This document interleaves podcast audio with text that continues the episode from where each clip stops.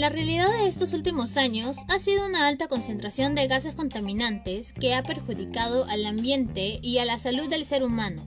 Por ello, es necesario tu compromiso para cuidar el medio ambiente con acciones responsables y ecológicas. Bienvenidos a Curiosidades Ambientales.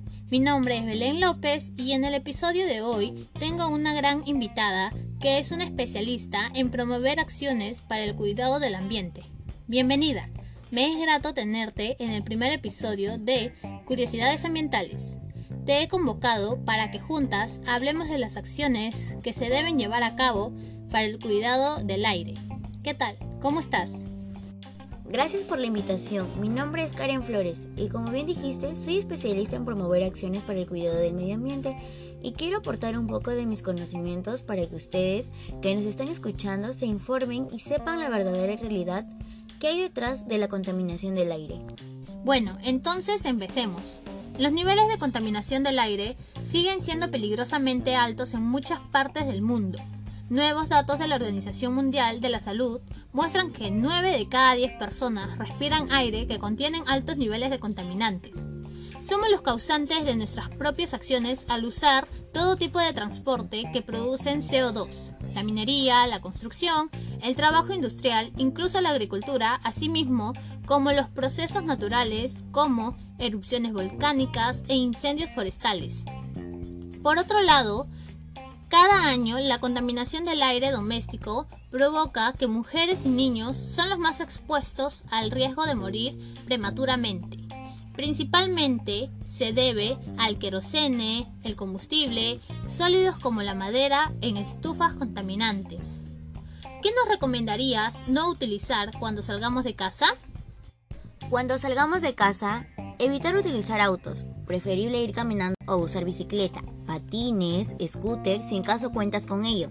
Sería conveniente que tengas el cuidado necesario para que no se oxiden, ya que esta corrosión se transporta en el aire y hace que genere aún más contaminación. ¿Qué otras cosas debemos tener en cuenta? Una de las cosas que debes de tener en cuenta es cuando vamos a la playa, ya que el diámetro de las partículas material particulado 2,5 es 36 veces más pequeño con relación al diámetro de la arena fina. Ahora nos preguntamos, ¿cuántas partículas entran a nuestros pulmones ya que son los que absorben el aire y que nos causaría daño, hasta incluso llevarnos a la muerte? Ahora me gustaría saber si conoces algunos lugares donde se hayan declarado emergencia ambiental.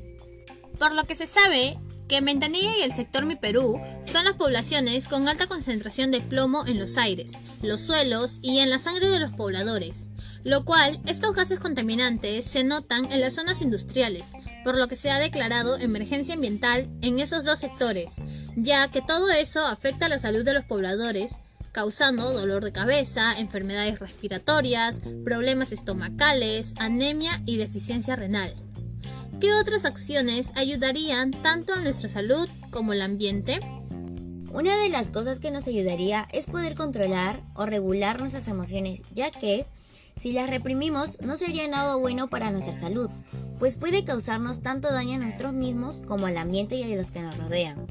Además, poder disfrutar de la vida teniendo en cuenta el cuidado del ambiente y a la vez afrontar los problemas diarios que nos van surgiendo, ya sea tomando decisiones, lidiando o adaptándose a situaciones difíciles.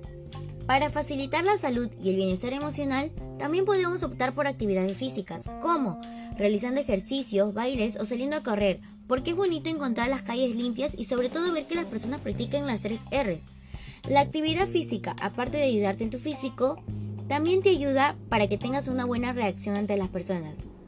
Al ejercitarte, cuidas tu alimentación para que obtengas el físico que tú deseas y para que tu cuerpo se sienta ágil a deportes que puedas realizar con mayor edad. ¿Qué mensaje darías a todos aquellos que nos están escuchando? Que no es necesario llegar a una situación de emergencia ambiental para empezar a actuar, ya que se debe evitar llegar a estas situaciones para que la población y el ambiente no sean perjudicados. Gracias Karen por acompañarnos y brindarnos un poco más de información sobre este tema que es muy interesante.